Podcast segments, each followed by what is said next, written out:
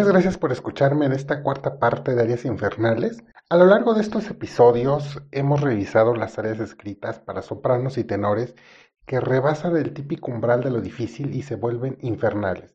Pues ahora comenzaremos con las voces graves. En este caso con las mezzosopranos, porque aunque las mezzos son las eternas secundarias, las sirvientas, las amigas, también como vimos en el episodio de Amigas y Rivales, suelen ser las grandes villanas, pero afortunadamente también lograron robarse muchos roles protagónicos y así estelarizan funciones completas, aunque en otras ocasiones simplemente opacan a la soprano. Y vamos a iniciar con la reina de la coloratura actual y la reina de la pirotecnia. Ella es especialista en Rossini, Mozart y el repertorio barroco. Además es una gran investigadora musical que además de cantar aries imposibles, lo hace como si estuviera en un paseo por el parque. Escuchen cómo tiene pulmones de acero y mientras sostiene la nota vayan por un café y regresen y ella continuará sosteniéndola. Es más, los reto a que dejen de respirar hasta que ella vuelva a hacerlo.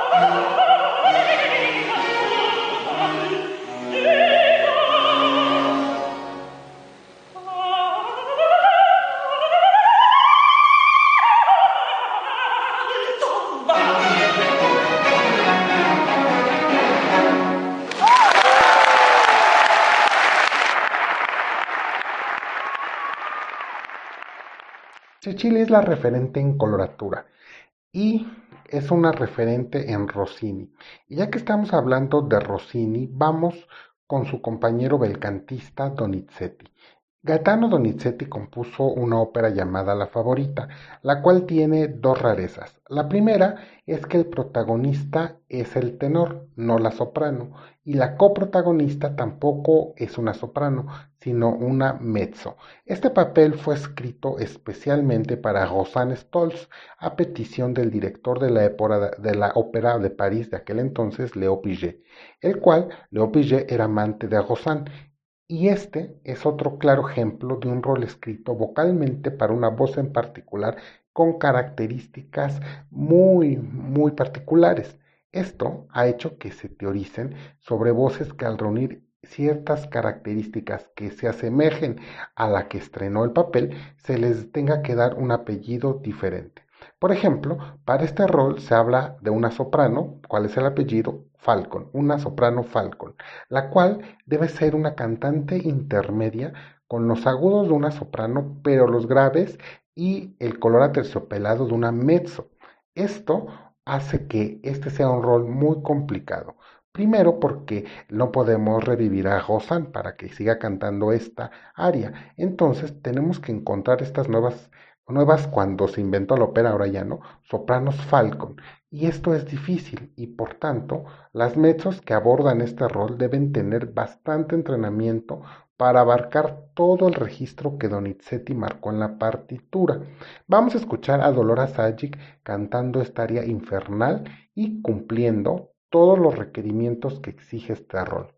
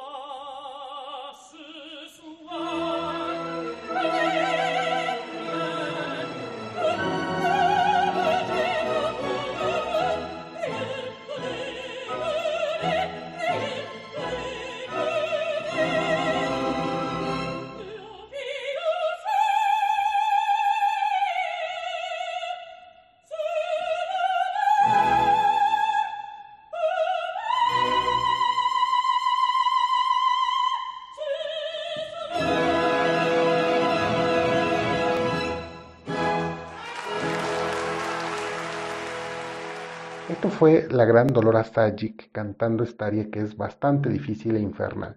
Pero vamos a regresar al barroco, porque en el barroco lo que más abundan son los ornamentos vocales y la bravura. En este periodo fue cuando comenzaron los divos con los castrados y con los castrados y el divismo vino la improvisación. Afortunadamente, hoy se suele apreciar más las versiones fieles a la partitura y eso que le llaman tradición, que no es otra cosa más que lucirse cantando notas que no fueron escritas quedan como recurso opcional y como un recurso muy curioso, pero no obligatorio. Escuchemos de Pórpora como nave in mezzo all'onde con Julia Lesneva.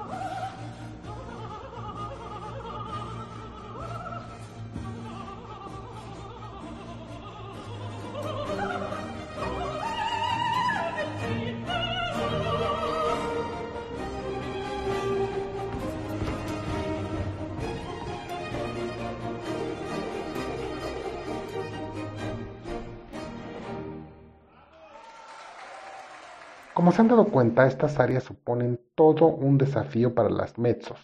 Bartoli, que ha grabado por primera vez y descubierto muchas piezas, o sea, ella grabó muchas piezas que nadie más había grabado en un disco, dice que todas estas partes, principalmente hablando del barroco, que fueron compuestas para castrados y los castrados tenían una capacidad pulmonar de hombres, con una constitución además corporal muy grande, mucho más grande que la de una mezzo promedio. Por eso tenían esta capacidad de respirar y cantar estos ornamentos con tiempos larguísimos, algo que lo hace muy complicado para las mezzo, que tiene una constitución mucho más enjuta.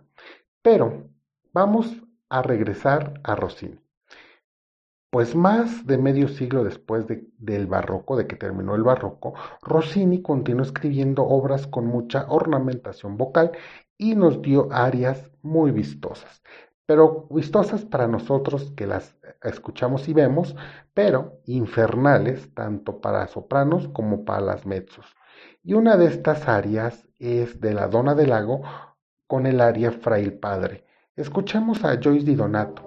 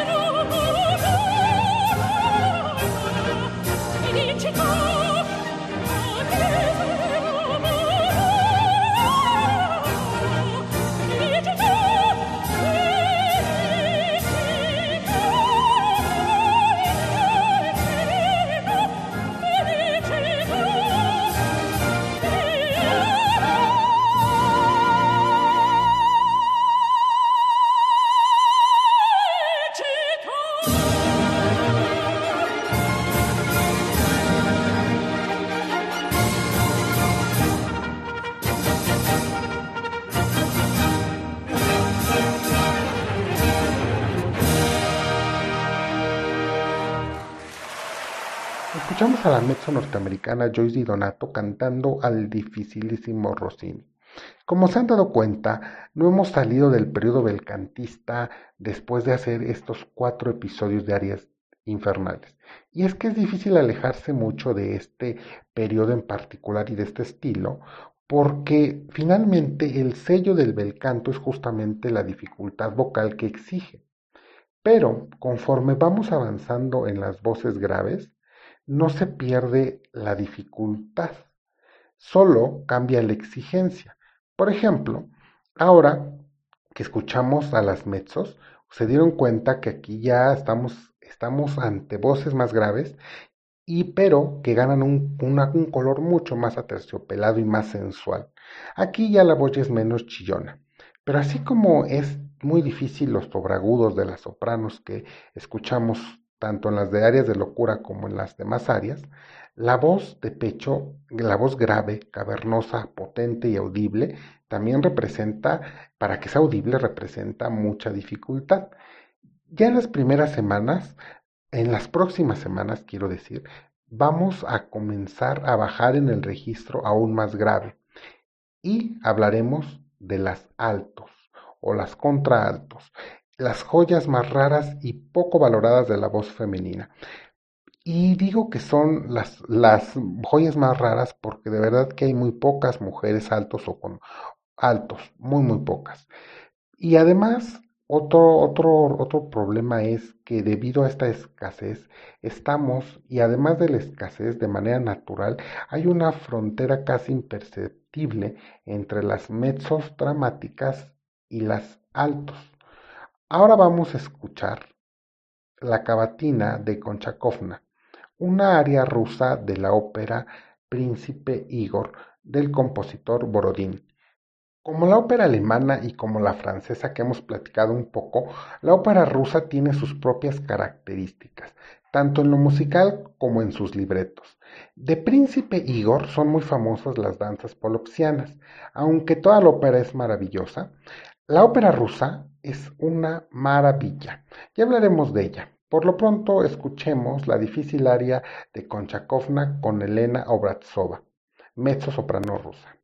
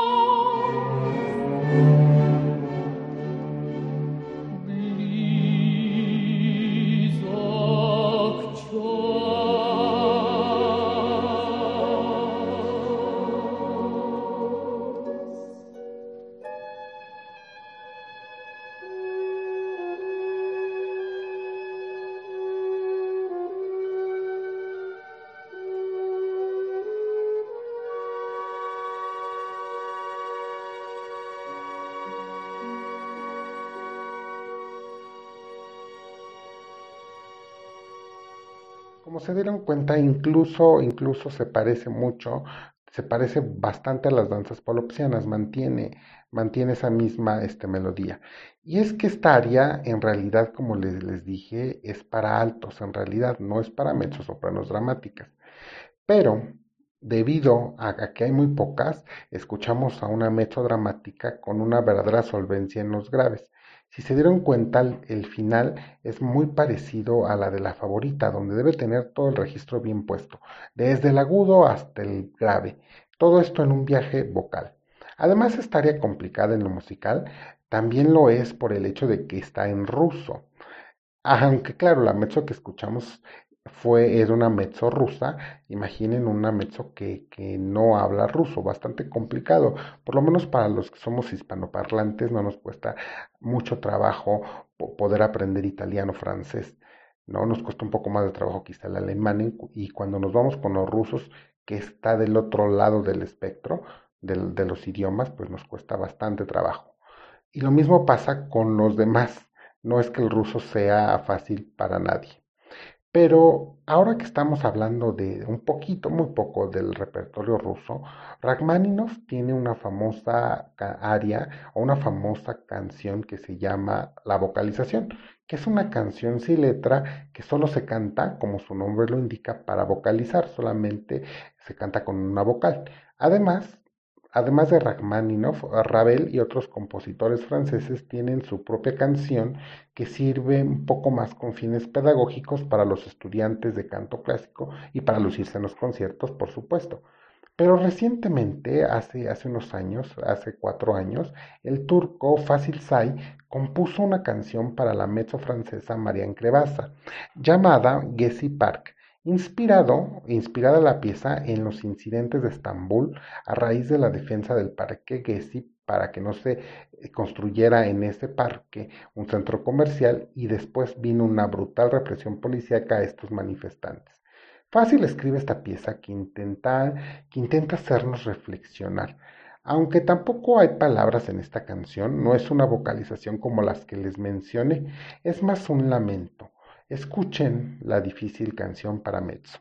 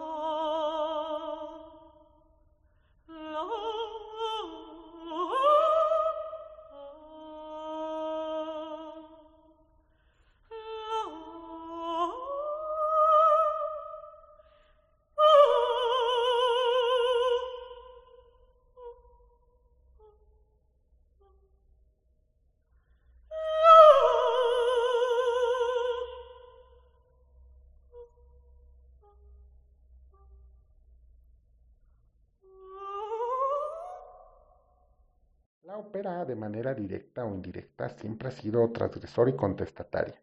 No crean que vive lejos de la política y su entorno social, porque el que su origen sea elitista no la hace ajena a las ideas sociales y políticas. Pero lo mejor de todo es que aún en este siglo XXI-2021 se continúa escribiendo ópera. Ustedes escucharon una canción que fue hecha para ser grabada en un disco en el 2017, hace cuatro años. Este disco de la mezzosoprano francesa Marianne se llama Secrets y se encuentra en todas las plataformas. Y además de esta pieza, ella aborda en este disco más canciones francesas. Así como los alemanes tienen su líder, los franceses tienen sus propias canciones. Compositores como Ravel, Debussy, Fauré y Poulenc, por hablar solo de algunos, Poulenc, perdón, compusieron muchas canciones para recitales y conciertos.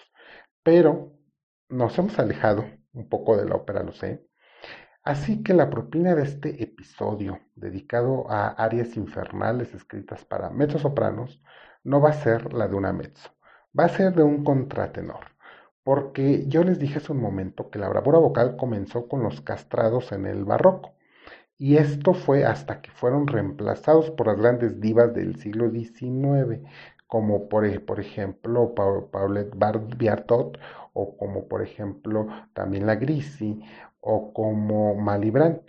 Y todas ellas estrenaron en el siglo XIX las, el repertorio belcantista que en la actualidad escuchamos.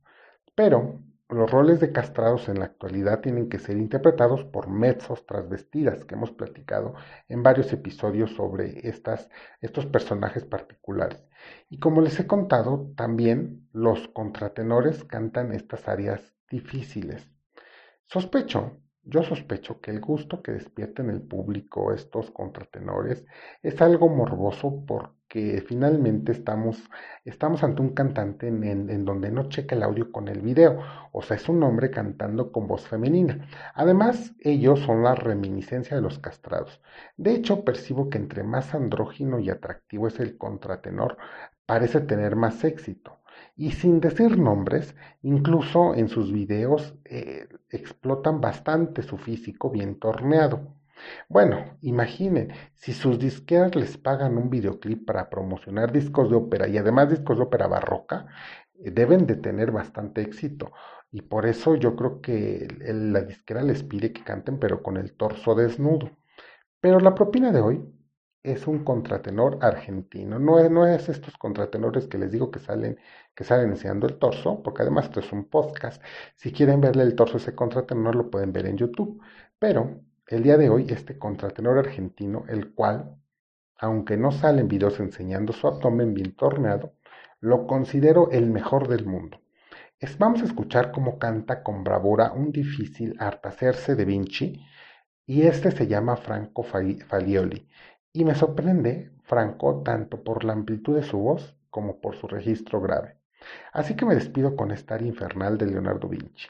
Ya la siguiente semana vamos a escuchar a los barítonos, porque son más malos que la carne del puerco y el orín del chivo juntos, pero también les escribieron roles y papeles complicadísimos dentro de tanta villanía. Suscríbanse a mi podcast y síganme en Twitter. Lo dejo en la descripción. Por lo pronto me despido y hasta la siguiente.